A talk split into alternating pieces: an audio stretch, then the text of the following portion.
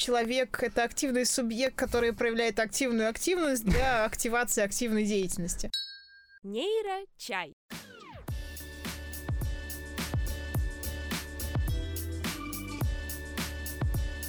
Всем привет! Это подкаст о том, как работает мозг, зачем это знать и что с этим делать. Меня зовут Владимир Михеев. И я Виктория Земляк. Сейчас вечер, Москва, Высшая школа экономики. Мы в лаборатории по изучению психологии пользователей интерфейсов. Сидим, пьем чай с ее руководительницей Еленой Горбуновой. Привет!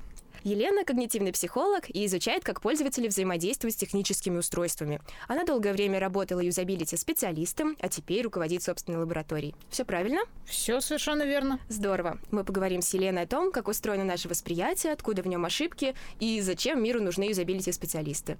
А еще напоследок вспомним лучшие мемы о когнитивной психологии. Самое интересное, так что дослушивайте до конца. Итак, вы юзабилити специалистка. Что это вообще значит? Что такое юзабилити? Юзабилити имеет в целом два таких основных определения. С одной стороны, как сфера деятельности, с другой стороны, как некоторая мера удобства использования какого-либо предмета или устройства.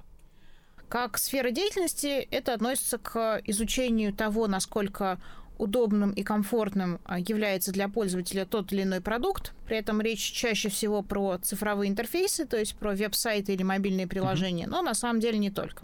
И, соответственно, юзабилити-специалист изучает, насколько удобным является тот или иной интерфейс для пользователя. Если он работает в практике, то он еще и стремится исправить те неудобные моменты в интерфейсе для того, чтобы в конечном счете интерфейс стал для пользователя максимально удобным и комфортным. Угу. А вот э, мы слышали такие термины, как UI и UX. Как это связано с юзабилити? В чем разница? Угу. Да, можете их, пожалуйста, расшифровать? Да, как они да, соотносятся? Конечно. Буквально юзабилити сконцентрировано на удобстве и общем продуктивности использования, а user experience, пользовательский опыт, на общем комфорте и психологической составляющей использования какого-либо продукта. Например, бывают сайты, которые могут использоваться пользователями очень продуктивно. На них можно очень быстро найти какую-либо кнопку или выполнить заданную задачу. Примером такого сайта является сайт якобы Нильсона. Но при этом, даже если сайт очень удобный, и на нем пользователь может быстро найти кнопку, это вовсе не означает то, что ему будет приятно этим пользоваться. Ну, конечно, справедливо.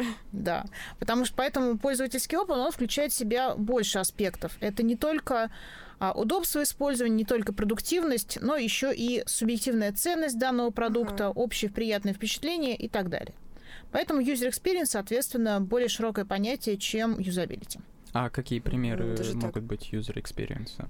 Такой, наверное, всем известный пример хорошего user experience это интерфейсы Apple, в которых пользователь не просто может легко и быстро находить нужную ему кнопку, но и испытывать от этого большое удовольствие, что, соответственно, подтверждается продажами этой компании. Хорошо. Что касательно юзабилити и эргономики, в чем их отличие? Потому что mm-hmm. для меня это что-то очень похожее, если честно. Юзабилити шире по сравнению с эргономикой, потому что мы пользуемся цифровыми интерфейсами не только на работе, но и дома. Когда мы совершаем заказ в интернет-магазине, это mm-hmm. больше не трудовая деятельность, но тем не менее это важная часть нашего взаимодействия с интерфейсом. Да, в ходе взаимодействия какие-то проблемы у пользователя возникают, собственно, проблемы, которые решают юзабилити, юзабилити специалисты. Что тут можно назвать?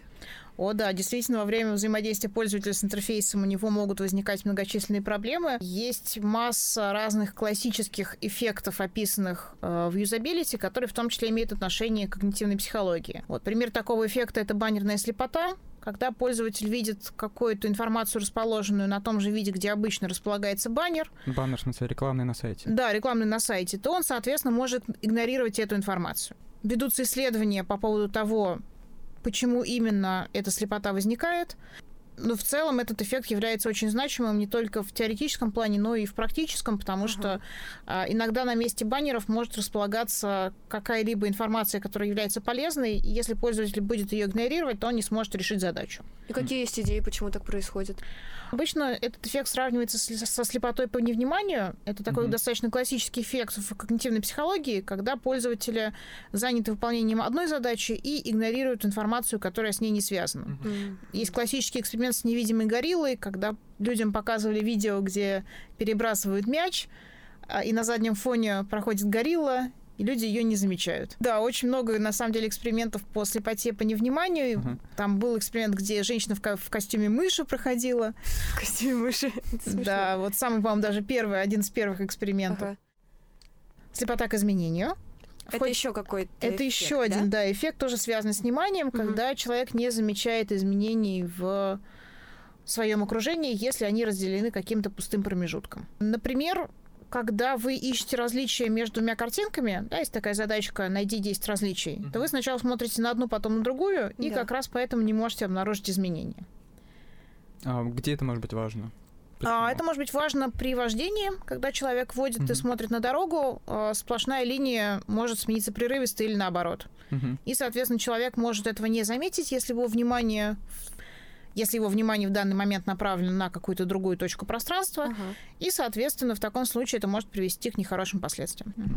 Еще мы слышали про такой эффект attentional blink. Мне кажется, это тоже довольно классическая вещь. А, моргание внимания, точнее, да. Мигание. Да, извините, пожалуйста.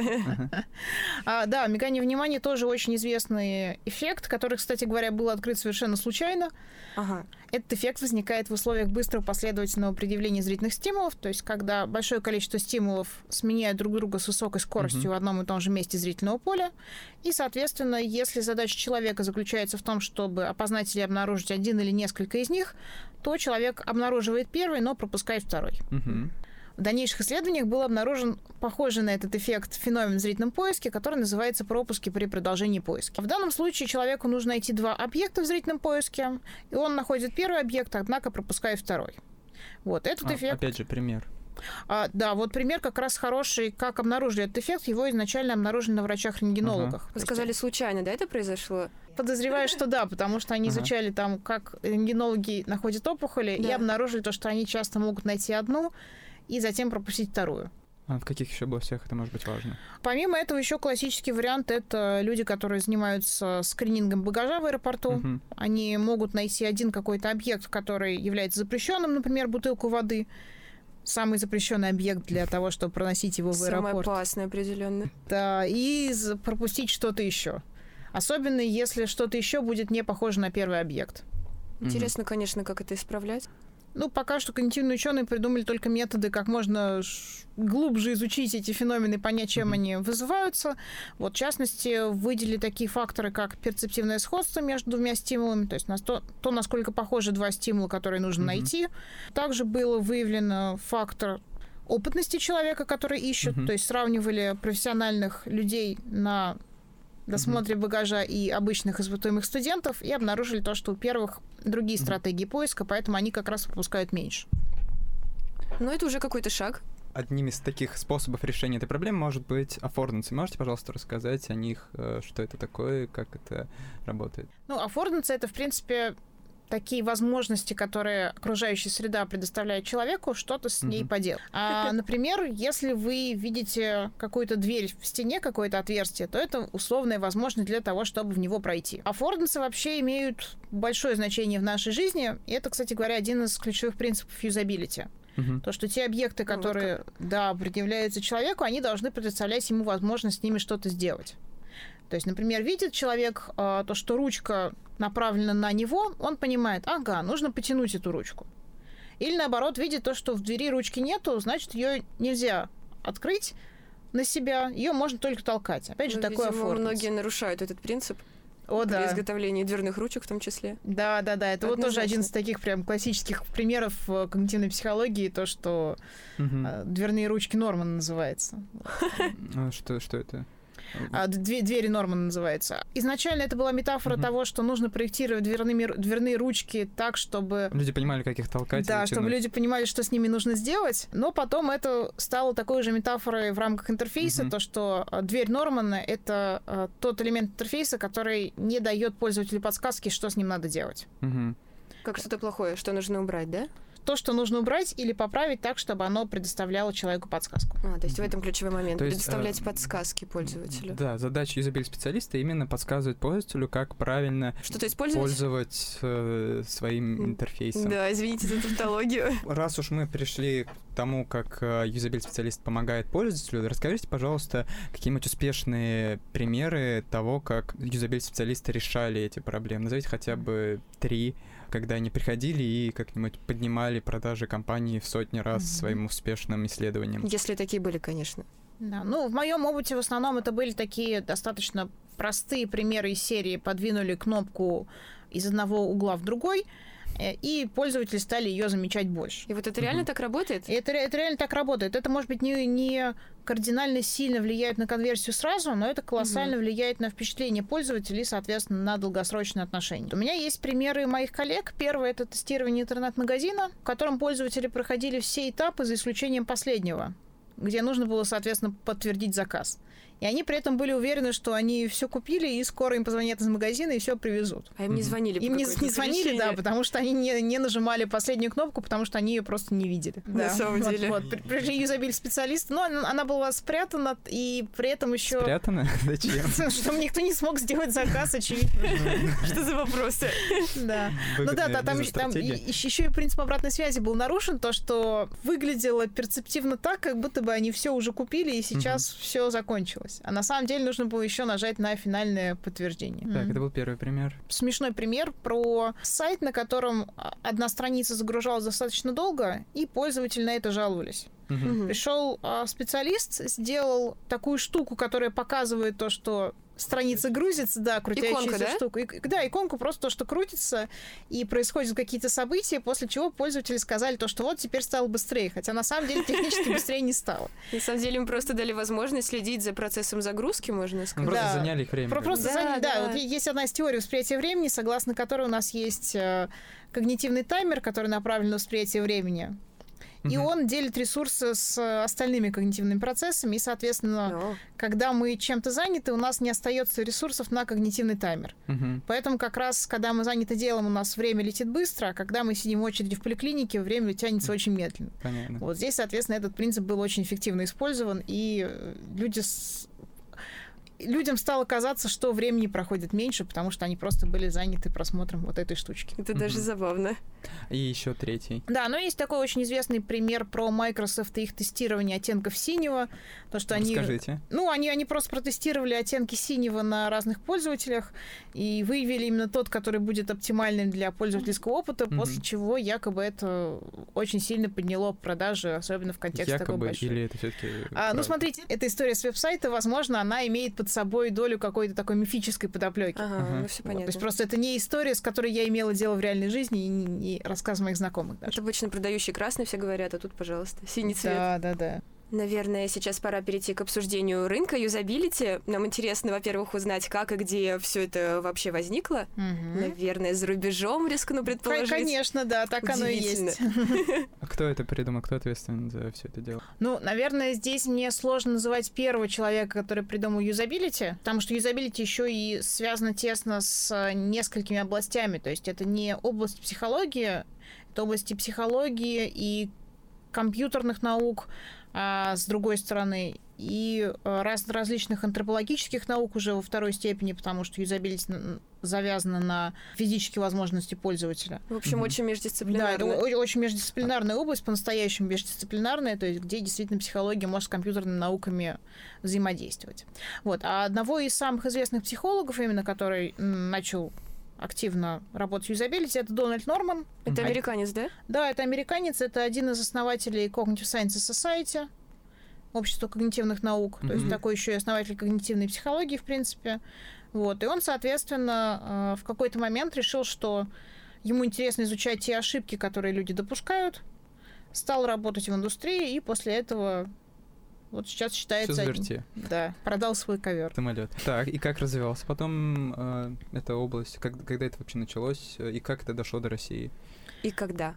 Ну, могу сразу сказать то, что в России первая компания, которая занялась этим, это Usability Lab. Угу. Ее, кстати говоря, тоже основал когнитивный психолог, выпускник МГУ. Начали появляться сначала отдельные какие-то исследовательские группы, потом э, уже крупные лаборатории, исследовательские центры и так далее. И параллельно, наверное, отличительная особенность юзабилити, то, что это не только научная дисциплина, mm-hmm. но и дисциплина а, завязанная, да, прикладная, завязанная очень сильно на практику, поэтому параллельно возникают лаборатории в каких-то не научных центрах, а уже в различных фирмах. Угу. И сколько? Много этих лабораторий? Это вообще востребовано сейчас? Да, доста- достаточно много. Практически в каждом университете зарубежном есть лаборатория, которая занимается юзабилити, user experience или human computer interaction. А в России насколько популярно?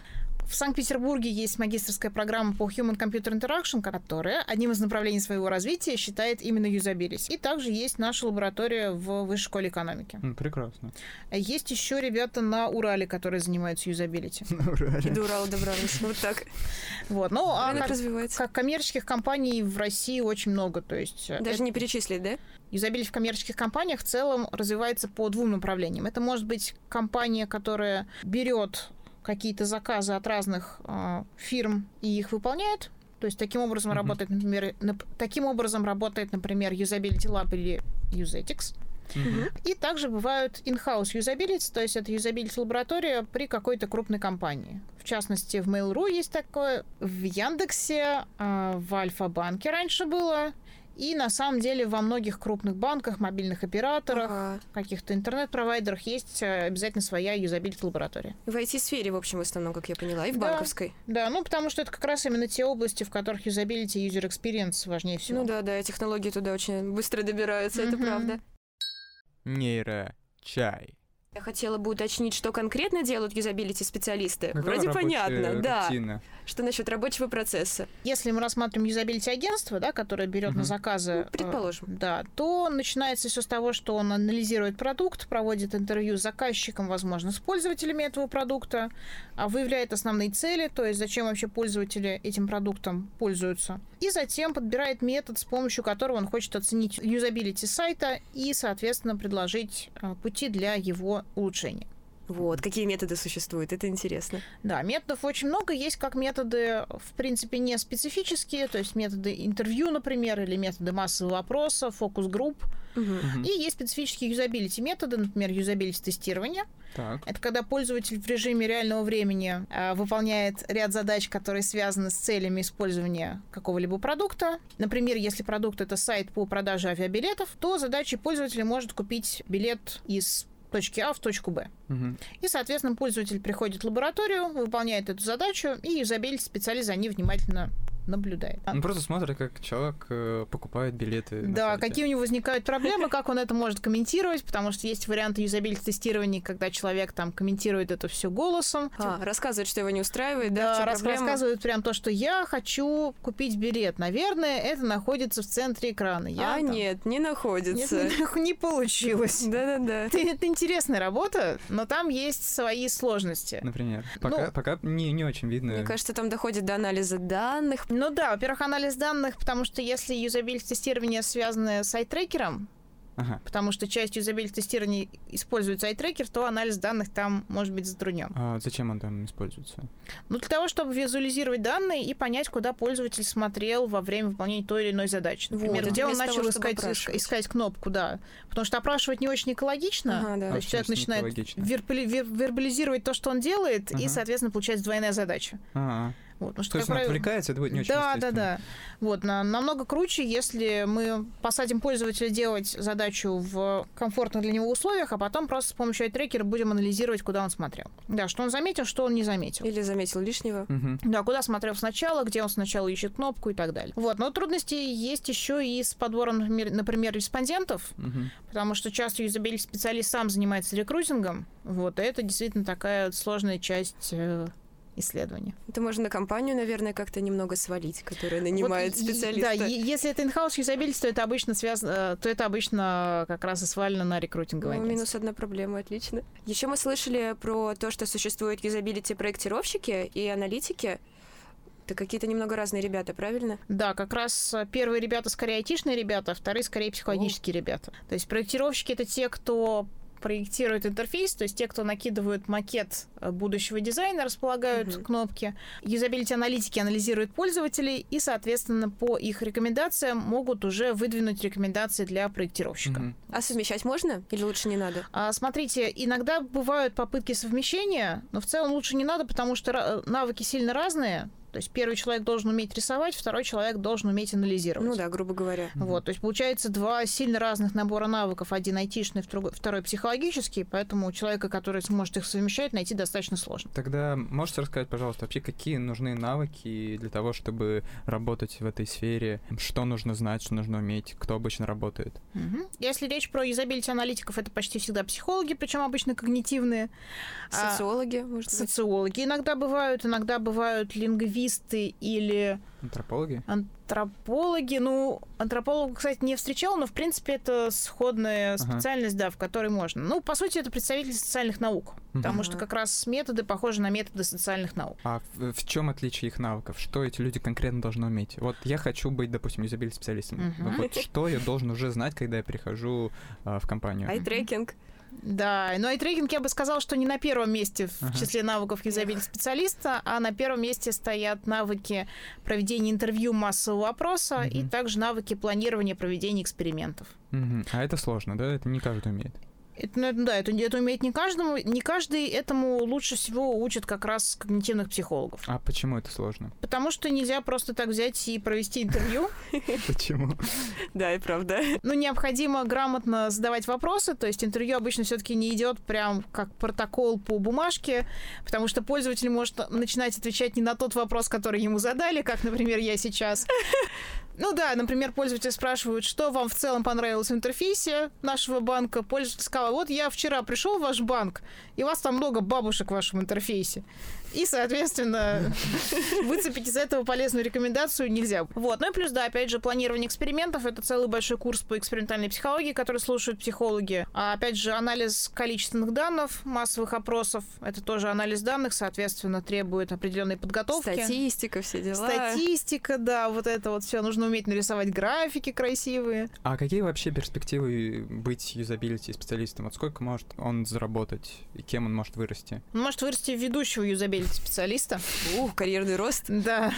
Ага. Ну, а, на, на самом деле, если речь про а, какие-то крупные компании и in-house лаборатории при них, то там обычно уже при хорошем развитии этой лаборатории а, в ней выделяются уже разные направления. То есть, может быть, какое-то исследовательское направление, направление, которое занимается там одним, вторым, третьим продуктом и так далее. Да, ну а в целом специалисты, которые работают в юзабилити компаниях, а, которые юзабилити агентства, они в основном занимаются тем, что сначала работают как младшие юзабилити специалисты, то есть Мгм. помогают другим юзабилити специалистам, потом э, растут и растут, и в итоге э, руководят какими-то уже проектами, и под их началом работают младшие юзабилити специалисты. Ну, логично. Насчет заработка. Насчет заработка, да, самый, на- интересный, самый интересный вопрос. вопрос. э, Так здорово. Мои цифры, возможно, устаревшие, а, но в среднем, если это агентство, то это около 80 тысяч, Мгм. а если это инхаус, то это больше сотни. То есть, Это э, ми- средний миду, да, средний-средний. То есть, соответственно, Ага. скорее всего, тот, кто придет только начиная работать, он будет получать не очень много, потому что даже если у Мгм. человека есть там психологическое образование, то этого недостаточно для того, чтобы сразу взять с нуля и начать делать юзабилити проекта. Его нужно Мгм. будет там обучать и в целом вводить в процесс. Нужен опыт работы. Да, хотя бы минимальный. Вот. Но в Мгм. целом юзабилити компании достаточно охотно, по моему опыту, берут стажеров и готовы их обучать для того, чтобы у них были хорошие кадры. Вы на самом деле очень увлеченно обо всем этом рассказываете, но так вышло, что вы ушли из сферы юзабилити, ну или Да. скорее немного переквалифицировались в такую научно-исследовательскую деятельность. Мгм. И как же так вышло? Ну, на самом деле, у меня скорее эти два процесса шли параллельно. То есть я училась А, в аспирантуре и работала в юзабилити компании. Вот. Но потом я просто в какой-то момент сделала выбор в пользу диссертации. Да, внезапно, как Та-дам. правило, бывает наоборот. Ну, на самом деле, я рада, то, что сейчас у меня получается комбинировать оба этих направления. И в Ну. итоге я не зря проработала в юзабилити компании, не зря поучилась в аспирантуре. То есть А, можно сказать, что это в лаборатории используется, да? Да, Полученные конечно, как навыки? раз. Мне, мне помогает и в лаборатории, и в преподавании, потому что я веду небольшой курс для бакалавров по юзабилити. Ну, то есть комбинируете вы в плане того, что у вас есть своя лаборатория по Мгм. юзабилити. Расскажите, какие вообще исследования проводятся у вас сейчас прям? Прямо сейчас. Мгм. У нас сейчас есть проект по плоскому объемному дизайну. Так, А есть такое? давняя дискуссия в области юзабилити, какой дизайн удобнее для пользователя. Плоский — это когда все иконки яркие, простые, не имеют ни теней, ни градиента. Минимализм, да? Минимализм, да, да, да, вот, вот такой самый простой дизайн. Типа здорово то, что все простое, пользователю легко такое находить. Мне кажется, это популярно сейчас. Да, это сейчас очень популярно. Сейчас, мне кажется, как раз плоский дизайн более популярен, Мгм. чем вот альтернативный вариант Да, объемного дизайна, когда Ага. все такое объемное с градиентом и так далее. Вот. Ну, классический пример объемного дизайна это сайт Аэрофлота. Там все как раз вот такое в объемном дизайне. Да, и мы, соответственно, пытаемся понять, какие иконки быстрее находятся пользователями, плоские или объемные, и понять, какие факторы влияют на нахождение. То есть это градиент сам по себе, сама по себе тень, Ага. может быть, комбинация факторов и так далее. А что-то уже стало понятно на данный момент? Ну, на данный момент а, понятно, что Ничего не понятно. Да, практически так. Ну, то есть в рамках наведения мышки на объекты нет никакого преимущества плоского дизайна перед объемным или наоборот. Успешное исследование. Да. А какие еще вещи вы изучаете? Спасибо. Да, еще мы изучаем ошибки в зрительном поиске, в частности, пропуски при продолжении поиска. Это вот то самое, тот самый эффект, который был обнаружен на рентгенологах, когда Мгм. они одну цель а, находят, вторую не находят. Смотрим, как влияют на этот механи... на этот процесс факторы перцептивного сходства стимулов и загрузки рабочей памяти. Ну, Вот это все очень важно как раз. Так, и какие Практическая результаты? значимость. Да, Впервые да, в да. когнитивных исследованиях. А, как- Какие, каковы результаты? У нас мы обнаружили то, что загрузка рабочей памяти, похоже, не играет значимой роли в этом процессе. То есть, скорее всего, этот процесс не связан с рабочей памятью, а связан либо с совсем низкоуровневыми процессами. Зато мы обнаружили то, что перцептивное сходство стимулов, оно влияет, и чем больше общих признаков у Мгм. двух стимулов, тем быстрее они находятся. А Нам не стоит сейчас э, немножко ввести в курс дела, что такое рабочая память, Да, да, конечно. низкоуровневые процессы. Что, что это вообще за Ну, вдруг не непонятные слова? Рабочая память — это камень преткновения всех психологов, как раз высокоуровневых и низкоуровневых. Хорошо, что спросили. Да, высокоуровневые — это те ребята, которые изучают мышление, то есть типа высокоуровневые процессы. Так. А низкоуровневые — это те, которые изучают восприятие и внимание. Ну, то есть сложно и попроще, да? Я бы Наверное, сказала, да. ранние этапы обработки информации, поздние Ага. этапы обработки Вот, Да, информации. это хорошо. Вот, рабочая память, она где-то посередине, потому что она, с одной стороны, участвует в низкоуровневых процессах, с другой стороны, высокоуровневых. Мгм. И поэтому, соответственно, все видят ее по-разному. Для перцептивщиков это просто что-то, что хранит стимулы. Для высокоуровневых, для высокоуровневых ребят это что-то вроде сознания, которое перерабатывает информацию, манипулирует, решает Даже задачки так? и так далее. Да. Так, а вы куда относитесь? Ну, я низкоуровневый психолог. Какие-нибудь еще проекты в вашей лаборатории?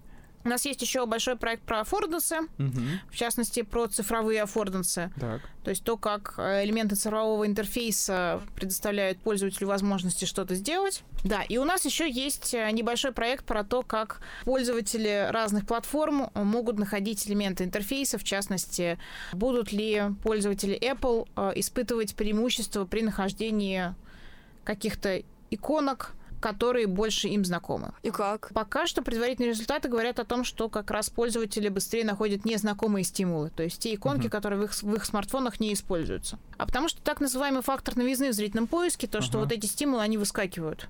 А, то, что мы не ожидаем, то, то привлекает наше внимание. Вроде бы логично, да? Да. Раз уж мы заговорили про аффордансы, высокоуровневые, низкоуровневые исследования и прочие сложные, но суперинтересные вещи, давайте вообще немножко приблизимся к теории. Что, в принципе, современная наука знает о восприятии? Такой вот широкий вопрос. Какие Мгм. есть основные теории? В целом все теории восприятия можно поделить на два класса. Это объектно-ориентированные и субъектно-ориентированные. Мгм. Объектно-ориентированные — это те, которые уделяют особое внимание стимулам, которые предъявляются человеку, а субъектно-ориентированные — те, которые э, уделяют особое внимание стратегиям, опыту и другим психологическим характеристикам того человека, который воспринимает. Мгм. То есть в качестве примера второй теории может выступать, например, теория перцептивного цикла Найсера, по которому основным механизмом восприятия выступает схема, то есть некоторое представление об объектах, которые человек воспринимает. Мгм. А примером, наоборот, объектно-ориентированной теории может быть теория Гибсона.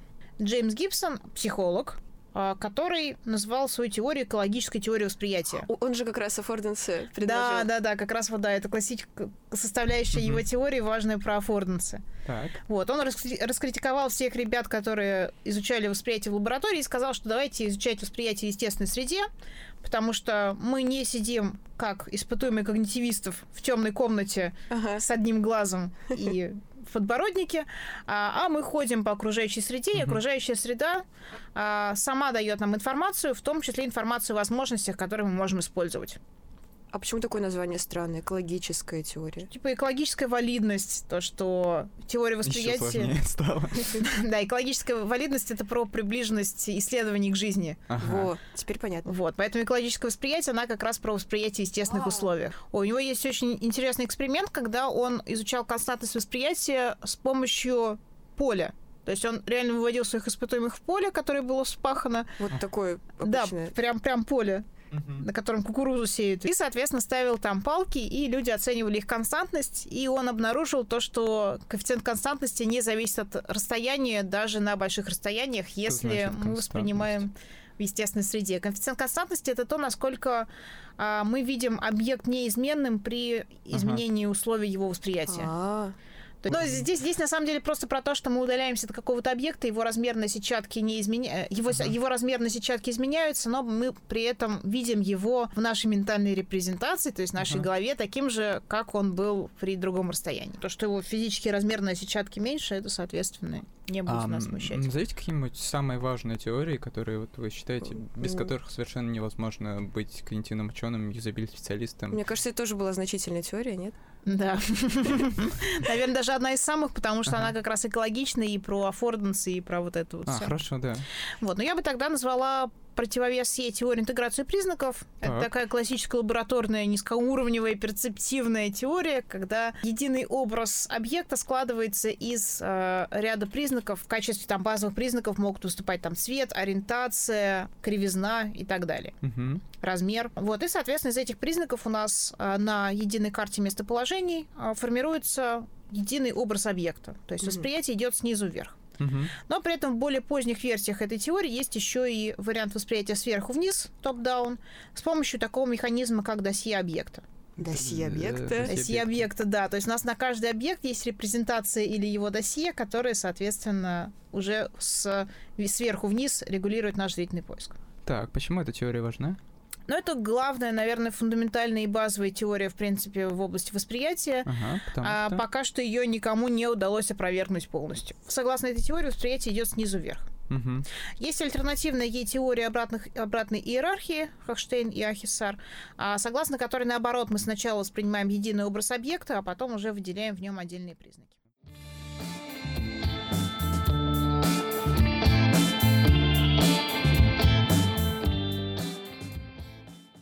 Ну и, наконец, мы не можем упомянуть о вашем вкладе в популяризацию науки в России, а точнее о вашем паблике «Когнитивный патимейкер». Там мемы для когнитивных психологов. Для когнитивных психологов. А, там, кстати, почти 10 тысяч человек. Вообще есть, много. Э, Больше, чем психологов, по-моему. 10 а, тысяч когнитивных психологов, да, откуда они взялись. Они по всей России, Заинтересованы когнитивной психологией. Возможно, никакой Хюбель, Визель и Трисман и прочие ребята никогда не смогут так много человек заинтересовать э, когнитивной психологией, как этот паблик. Нам хотелось бы узнать, как этот паблик вообще возник, а также услышать, какие самые главные мемы этого паблика за все это время. Вот. Ну, паблик возник на самом деле случайно. У меня не было мысли делать паблик на 9 тысяч человек. А, я просто давно делаю мемы, и я в какой-то момент решила, что, может быть, я буду их скидывать не себе на стенку, а создам какое-то отдельное пространство для них, соответственно, чтобы они, с одной стороны, не отвлекали тех, кому не интересно, а с другой стороны, чтобы кто-то, кто не является, например, моим там другом или подписчиком, мог их тоже посмотреть. Ага, поделиться с народом, так сказать. Да, да, да. И я, соответственно, создала этот паблик, вот, а потом что-то вышло из-под контроля, и теперь там очень много людей, и они почему-то лайкают мои мемы. И там есть даже люди, которые не являются психологами, собственно, да, да, вот да, это да. довольно интересный феномен. Вот, да, мне тоже интересно, понимают ли они что-нибудь. Не, непонятно, но смешно. Вот, да, про самые главные мемы. Да, и самое главное, история этих мемов. Да, ну самый, наверное, известный мем это про потеряли человека. Угу. Мем возник следующим образом. Была защита когнитивных психологов вместе с психологами личности э, в высшей школе экономики. А. И, соответственно, психологи личности э, начали спрашивать, а где в вашей работе человек? А работа была типа совсем по нейрофизиологии, то есть все человеки были потеряны. Вот. Ну и в целом про потерянного человека это вот такая большая боль психологов личности, то, что вот когнитивные исследования развиваются, мы исследуем там отдельные признаки, отдельные процессы, там методы нейронауки идут вперед, а человека потеряли. Да, и вплоть до того, что м, заведующую кафедрой, на которой я училась в МГУ, у него ему один курс подарил такой специфический подарок. Это была лампа, с которой Борис Сергеевич ищет человека в психологии. Да, это был первый мем. Есть еще сопряженный с ним мем про редукционистов. Так то, что... Кто эти ребята такие? Редукционисты, на самом деле, плохие ребята. Это те, которые сво- сводят... Вот так. Да, сводят сложные процессы к простым, чаще всего психику к мозгу. На, на самом деле, когнитивные психологи не редукционисты, потому что они как раз ага. пытаются изучить когнитивные процессы, но они прекрасно понимают, что когнитивных процессов не будет без мозга, поэтому, конечно, они учитывают и субстрат тоже.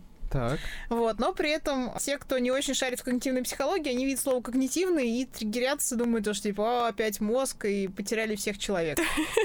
А Со своими нейронами. Что, А, ну там был один из первых мемов как раз в этом паблике, когда я его создала. Я в какой-то момент я создала этот мем, и я, мем, я легла спать, и с утра обнаружила, что там какая-то куча лайков и репостов на каких-то совершенно незнакомых мне людей. Там в то, в то время были популярные мемы из серии English сказки, английские сказки. Это когда русские сказки пересказывают на плохом английском, заменяя половину слов просто транслитом.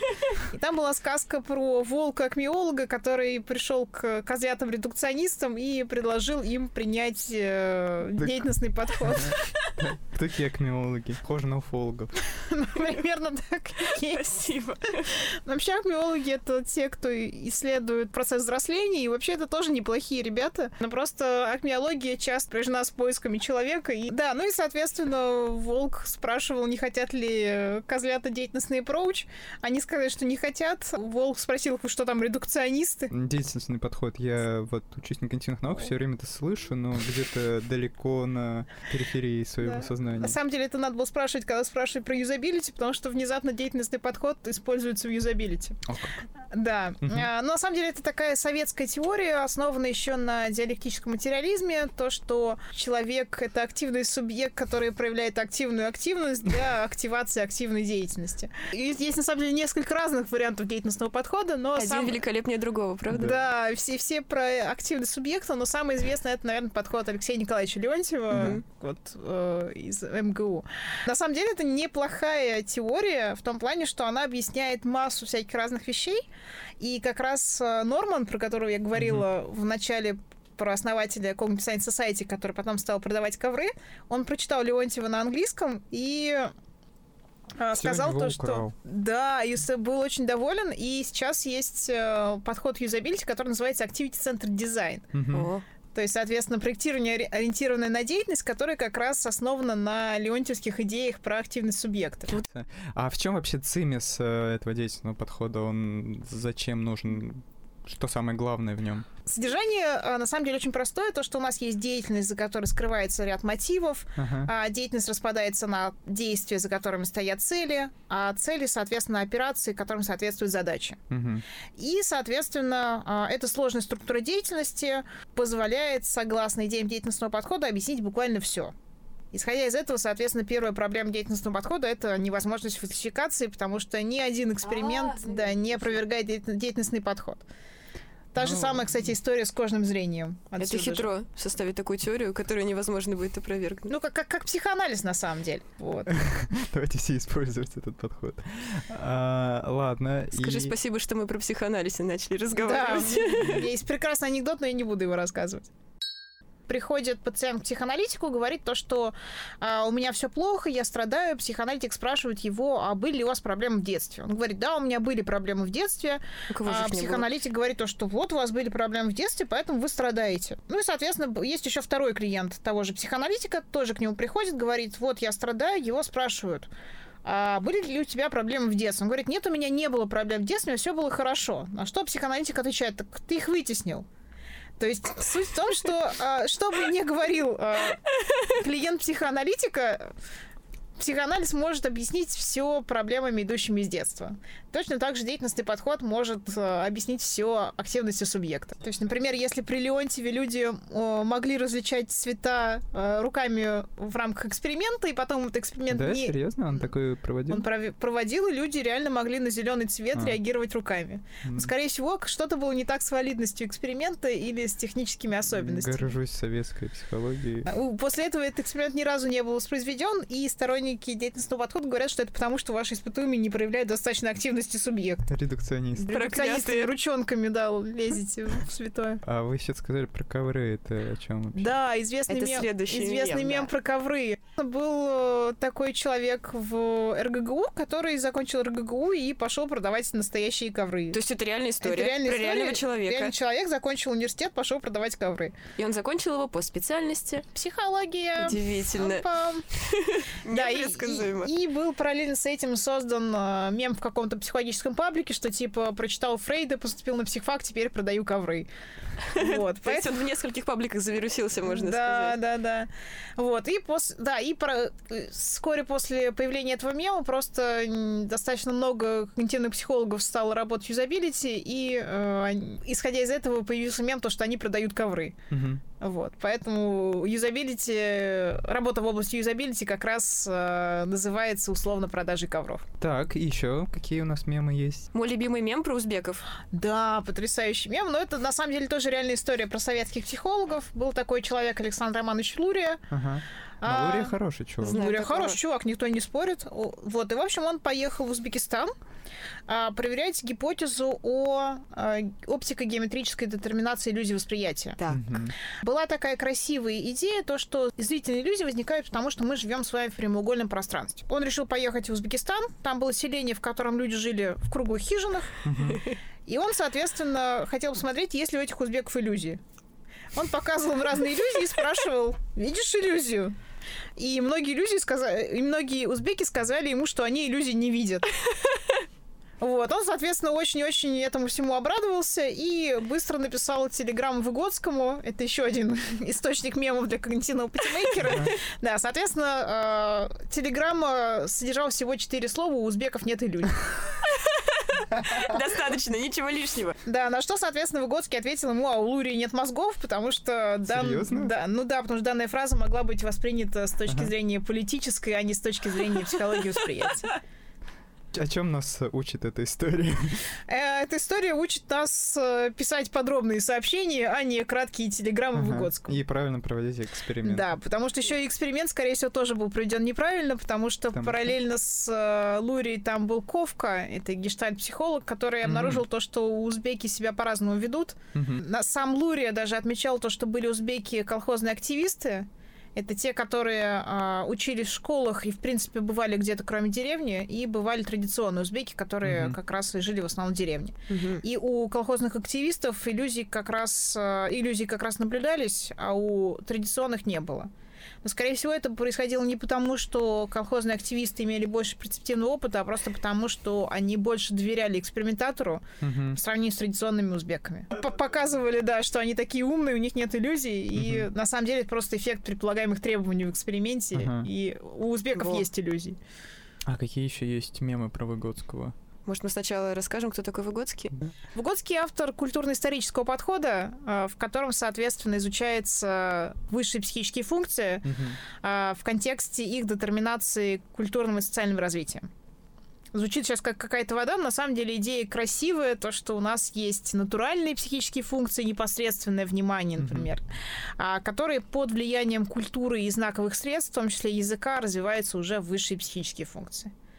А есть еще, кстати, один мем, связанный с параллелограммой развития, ну, ну, вот он как раз, да, один из экспериментов э, про эту теорию, про то, что у детей разного возраста а, натуральные высшие психические функции работают по-разному, то, что в младшем возрасте у детей, натура- э, у детей еще высшие психические функции не развиты, потом в Мгм. более позднем у них они развиты, но не интериоризированы, а в взрослом уже интериоризированы.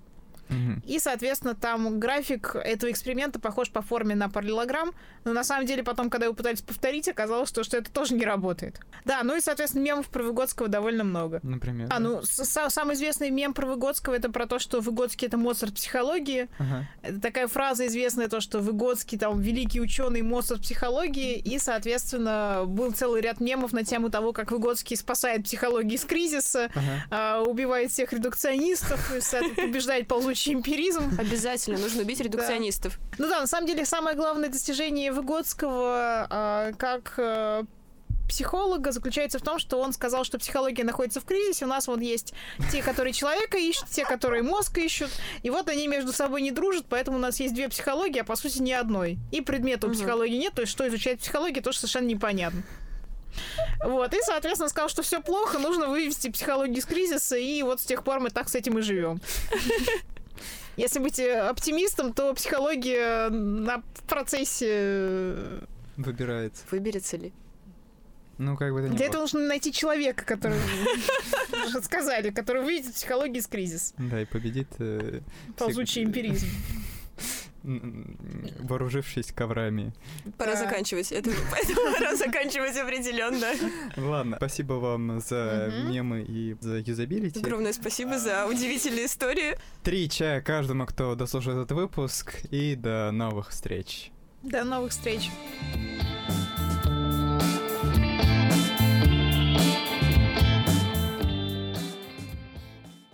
Еще есть мем про научную новизну, кстати. Так, но Но научная новизна — это такой обязательный пункт во всех дипломах и диссертациях психологов. И, соответственно, есть большой, большой вопрос, где найти научную новизну своего исследования. Вот там был известный достаточно мем с уточкой, которая думает на тему того, в чем научная новизна моего исследования. И этот мем растащили многие паблики. То есть он Многие вышел... студенты, да, Да, да, да. защищающие свои работы.